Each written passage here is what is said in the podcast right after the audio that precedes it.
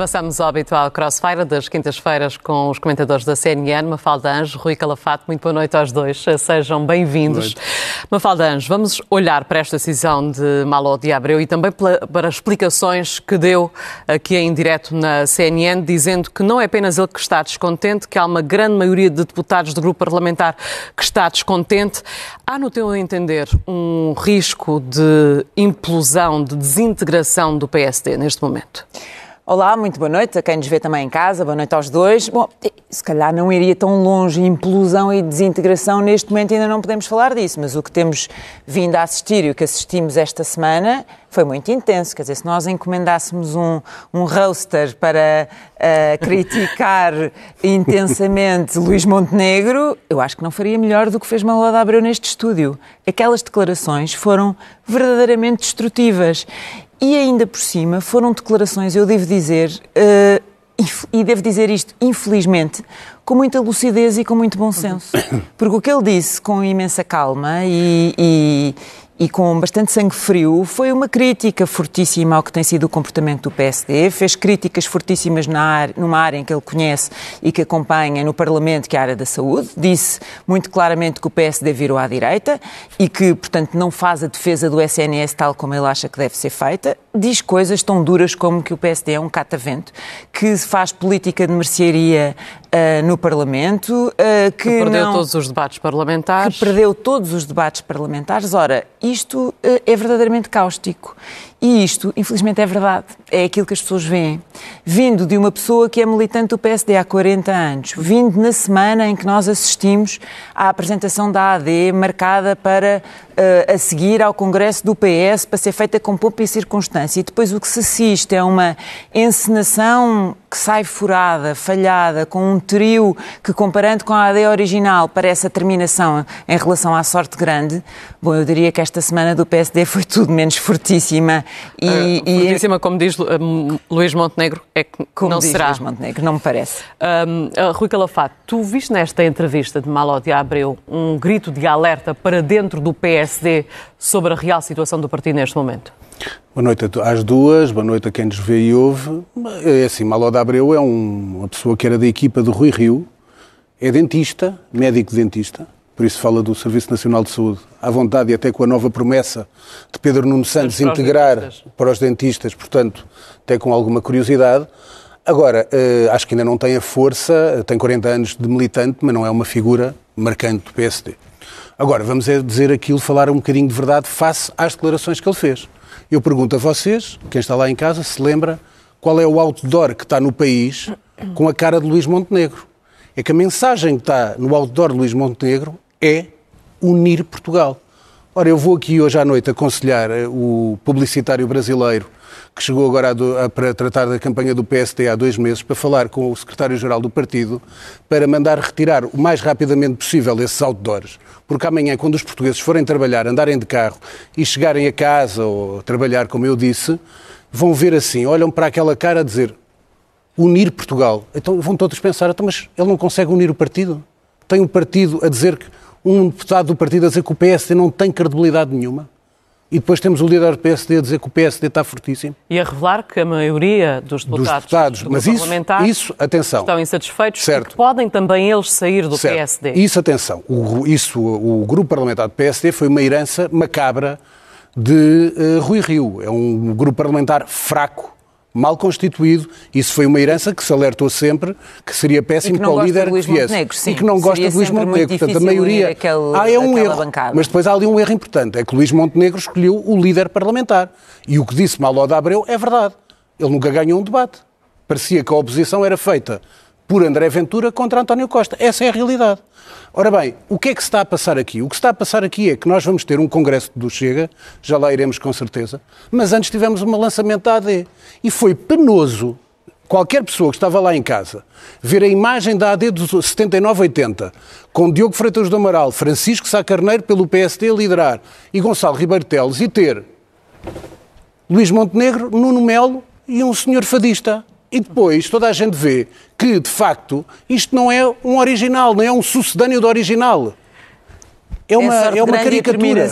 É uma caricatura. E, portanto, nós vimos o que era penoso lá em casa, que foi um espetáculo foi uma peça, foi um, primeiro foi extremamente amador. Nós vermos duas pessoas muito estimáveis, que acho que quer se goste, quer não, as pessoas respeitam, como o Presidente da Câmara do Porto, Rui Moreira, e como a Presidente da Fundação Champalimau, Leonor Beleza, a assistirem ao discurso de um homem que teve 260 votos nas últimas legislativas e que três ou quatro dias antes estava a dizer que ia pôr um, processo ao PSD e ao CDS por lançar a AD. Isto é completamente anedótico. Ora bem, quando nós temos uma AD, a AD era uma moda nos anos 80. As pessoas foram votar naquela sigla porque era uma moda. Ora bem, isto faz-me lembrar, quase havia um filme muito conhecido do Roman Polanski, que é o Ghostwriter, em que contratam um uh, Ghostwriter, que era o Ewan McGregor, o ator, e perguntam-lhe, olha, conheces este político para quem vais fazer os discursos? E ele responde, eu não o conheço, eu votei nele, porque ele não é um político, era uma moda. Ora bem, esta AD não é uma moda. Quando a Luís Montenegro diz que o PSD está fortíssimo, primeiro não é o PSD que vai a votos, é a AD. Segundo, não vejo nenhuma onda em torno da AD, quando nós temos um risco, que eu já aqui alertei, do crescimento fortíssimo do Chega, que vamos ter este espetáculo Sim. este fim de semana. Mas deixa-me só sobre a AD, só sobre a AD, só mais uma nota, quer dizer, eu acho que o, o que nós assistimos, eu acho que o Rui resumiu bem, e agora Luís Montenegro tem uma missão importantíssima até 10 de março, e essa missão é manter calado o Gonçalo da Câmara Pereira. Atenção, este homem eh, é mais do que uh, um pequeno apêndice ali, é um verdadeiro frúnculo na AD. Uh, Gonçalo da Câmara de Pereira não pode falar e dizer aquelas coisas uh, estapafúrdias que tem vindo a dizer uh, ao longo dos últimos anos. Isto não acrescenta votos, nem 260 votos. Isto uhum. retira, pode retirar potencialmente muitos milhares de Até votos. perder os monarcas, AD. com certeza. E Gonçalo da Câmara Pereira só está ali por uma questão de direitos de autor, que tem a ver com a, a titularidade marca da marca AD, mais nada. E, portanto, de facto, isto foi um erro absurdo. Se nós neste estúdio dissemos que faria sentido uma coligação entre PSD e CDS, acrescentar-lhe e Iniciativa Liberal, mas compreendemos uhum. que não entre, quer dizer, acrescentar uh, PPM. o PPM nesta altura não faz sentido quando, de facto, teve 260 votos, atrás de, e cito, Aliança, PTP, NOS, ERC-TEMAS, VP, MDP, ADN, JPP, MRPP e RIR. Ainda testa ao trabalho de ver isso, é que já nem valia é, a pena. Isto é, é ridículo. surreal. É, é? ridículo. É? E, portanto, uh, isto não faz sentido nenhum. Sobre o, o Congresso do Chega. Bom, uh, o, o, que nós vamos assistir no Congresso do Chega é, é parece-me a mim, a um partido um, que vai comportar-se para se tentar sentar na mesa dos crescidos. E, e, o que vamos ver é André Ventura a fazer um discurso com uma tentativa de elevação, com uma tentativa de alguma moderação e com uma tentativa de se apresentar como alternativa ao PS. E a verdade é que o PS também no seu congresso colocou o Chega como a verdadeira, o verdadeiro inimigo, uh, o, o alvo a bater. E o que nós temos neste momento é os dois a fazer um apagamento do PSD e o PSD a não se conseguir assumir. E digo isto, um, um, e, André Ventura, e, calma já, André, já nomes do PSD que irão e não tenho... fazer uma transferência para o Chega. Eu não tenho dúvidas. Eu, por acaso, duvido que Manuel Abreu vá, mas, enfim, em política tudo é possível. Mas, mas surpreender-me-ia... outros nomes do PSD para É possível. Nós já vimos António Pinto Pereira, uh, fala-se de Henrique de Freitas, que foi um homem uh, que esteve que... com Santana Lopes e que esteve com, com posso, Durão Barroso. Posso dizer... Uh, é possível. Posso dizer, pelo que consta, que o Henrique de Freitas foi secretário de Estado da Defesa Henrique e que foi já deputado... confirmou. Já, e que vai ser, em princípio, cabeça de lista por Porto Alegre. Uhum. É está confirmado disseram já pois, está. Não é em está confirmado. Está confirmado. Ainda não sabia, portanto... E, portanto, não, não me surpreenderia de ver essas transições. Agora, há aqui um problema. que haverá mais nomes acho a fazer essa, essa transferência? Mais. E, Ana Sofia, atenção, e uma falda. Não é só do PSD. Nós temos gente que era da Iniciativa Liberal a colaborar no programa de economia claro. do Chega. Portanto, vai haver passagens do PSD e, sobretudo, há uma coisa que está a acontecer. É que, efetivamente, neste momento, André Ventura está na mesa dos reis está sentado à mesa dos reis, como eu por aqui mérito disse. próprio ou por demérito por, de, por mérito dos outros próprio, partidos? Por mérito próprio, porque ninguém cresce sem mérito. Isso é a primeira coisa. Todos nós, na vida, em qualquer pessoa que trabalha, em qualquer área profissional, se não há, se pessoa não, ninguém cresce sem mérito. Isso é a primeira coisa. Portanto, André Ventura tem mérito. A equipa dele, o grupo de trabalho dele, nomeadamente o grupo, o grupo parlamentar, tem mérito. Porque quer se queira, quer não um grupo parlamentar, se olharmos para o Parlamento atual, todos os grupos parlamentares funcionaram em bloco, trabalharam bem. O Chega só teve uma confusão no início com o Gabriel Mitar Ribeiro, mas todos funcionaram em bloco. Qual foi o único partido que não funcionou em bloco uh, em São Bento? Foi o PSD. Esta é a realidade. Portanto, nós vemos neste momento André Ventura com um discurso de ganhador, de cavalo ganhador. Portanto, é uma pessoa que está a encher as salas e que tem um bocadinho, fez-me lembrar até numa, num evento eh, realizado há pouco tempo no Porto, uh, que fez-me lembrar 2001, aquela célebre frase de João Soares sobre Pedro Santana Lopes quando ganhou Lisboa, de maneira até não esperada porque João Soares era um incumbente, que dizia que Pedro Santana Lopes tinha mel é que neste momento parece que André Ventura tem mel. Está a atrair PSD, está a atrair gente da Iniciativa Liberal. Qual é o problema? É que no mínimo André Ventura vai ter 30 deputados. Mínimo. Ora, eu arrisco que vai ter muito mais. E a pergunta a fazer a André Ventura, que acho que os portugueses terão o direito de fazer, é quem são os deputados de André Ventura? E isso é uma das coisas que terá que explicar no Congresso, terá que apresentar rostos, dizem que vai ser a seguir, mas de certeza vão cair nomes na praça.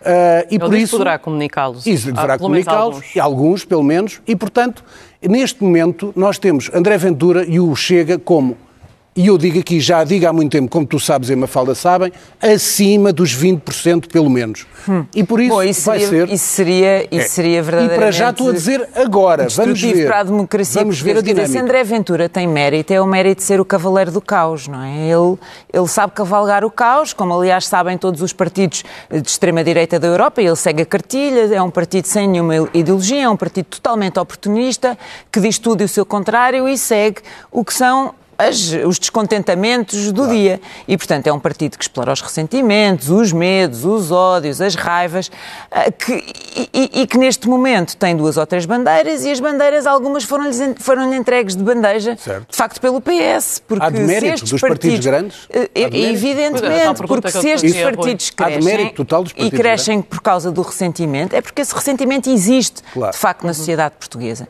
E é esse, eh, esse também ato de contrição e esse exercício da autoanálise que os partidos do centro têm que fazer e têm que perceber porque é que não responderam às legítimas eh, aspirações das pessoas. A Mafalda, uh, e, e, em relação à unidade dos partidos, o Partido Socialista sai de um processo eleitoral uh, e o PSD uh, não, está com um líder já há mais tempo. Parece qual dos dois que está mais unido? neste momento? Nós de repente olhamos para o Partido Socialista e vimos o que saiu daquele Congresso, e eu sempre disse também aqui neste estúdio que não tinha dúvidas nenhumas que ia haver união imediatamente depois daquela disputa. Nós temos eleições à porta e o PS sempre foi assim. Está no seu ADN. O PS é um partido de poder, tem eleições à porta e une-se, unifica-se. E, portanto, a imagem e o PSD que não percebe isso E o PSD, momento? neste momento, está deslaçado. Mais, mais, é um partido totalmente deslaçado e isto é inquietante. Só, só, eu já te passo, diz, mas isto é diz. é inquietante. Porque é importante que exista uma alternativa e alternância. O PS está há oito anos no governo, seria saudável para a democracia que existisse uma alternância, mas infelizmente as pessoas não veem a alternativa. É que neste momento o que se nota, curiosamente, eh, quando há um ciclo de, depois de oito anos, ainda por cima com os dois últimos anos, que foram de facto, que correram muito mal à maioria eh, absoluta que o PS teve, é que parece que para lá da união que se sente no PS depois do Congresso que se realizou, que é óbvia que ia acontecer, porque há um toque a reunir para ganhar, e neste momento Pedro Nuno Santos tem todas as condições para ganhar. Uh, o que é mais curioso para Pedro Nuno Santos é que depois destes oito anos de governo do PS, a figura que parece as figuras frescas parecem Pedro Nuno Santos e André Ventura. Quando Luís Montenegro tinha a obrigação de trazer essa frescura, trazer nova envolvência, novos nomes. Porque no PS também agora, houve uma transição geracional, não é? E de mas até agora continuam a ser as é mesmas figuras, as mesmas figuras e sobretudo algo. Aquela conversa dos programas de, de, governo que depois têm que ser debatidos e as ideias, as ideias são muito importantes. Mas como que ela está em casa sabe? As pessoas votam nas pessoas votam em quem acreditam, votam em quem gostam mais e neste momento não vai, apelo, não vai haver apelos a Presidente da República em dissolver a Assembleia? Não, as sondagens dizem que sim. As sondagens dizem que sim. Agora, nós falámos sobre Pedro Nuno Santos, ele foi esta semana dar cumprimentos a um homem que foi seu adversário, Augusto Santos Silva, e foi a Marcelo Rebelo de Sousa. E fez bem, porque tem e que dar, é um grande partido. aos dois. E tem que ser por um motivo, é que Pedro Nuno Santos, se ganhar eleições, entender, tem que ser verdadeiros. Eu vou explicar porquê. Tem que ser verdadeiros por um motivo. Pedro Nuno Santos, se ganhar as eleições e se tiver a capacidade de formar governo, não pode acartar com as dores do relacionamento de António Costa com Marcelo Rebelo de Claro, Sousa. ele vai querer É um ser o homem caminho. debaixo do guarda-chuva portanto, também, vai como ser é a mesma evidente. coisa. aconteceu Portanto, vai avançar. com Quanto a António Augusto Costa, Santos Silva, é ao contrário, essencial aquela relação Augusto Santos Silva, não se esqueçam que foi eh, eh, apoiante de José Luís Carneiro. Tinha a ambição e tem de ser candidato a Presidente da República. Pedro Nuno Santos Não no descarta Congresso. essa possibilidade. Não descarta. Pedro Nuno Santos no Congresso disse: o PS, ao fim de dois, dois atos eleitorais para a Presidência da República em que não apresentou candidato, vai ter candidato. A minha dúvida é esta. Primeiro, Pedro Nuno Santos vai, se ganhar eleições, colocar Augusto Santos Silva Eu como candidato a Presidente da Assembleia da República? sobre isso, não Duvido. acredito. Não acredito. Depois, será o candidato de Pedro Nuno Santos, Augusto Santos Silva, à Presidência da República? Duvido. Por isso acho que vai ser um relacionamento, se calhar, mais fácil com Marcelo de Rebelo de Sousa do que com Augusto Santos Silva no futuro. Rui Calafate, Mafalda Anjos, agradeço aos dois terem estado connosco Boa aqui noite. no Obrigada.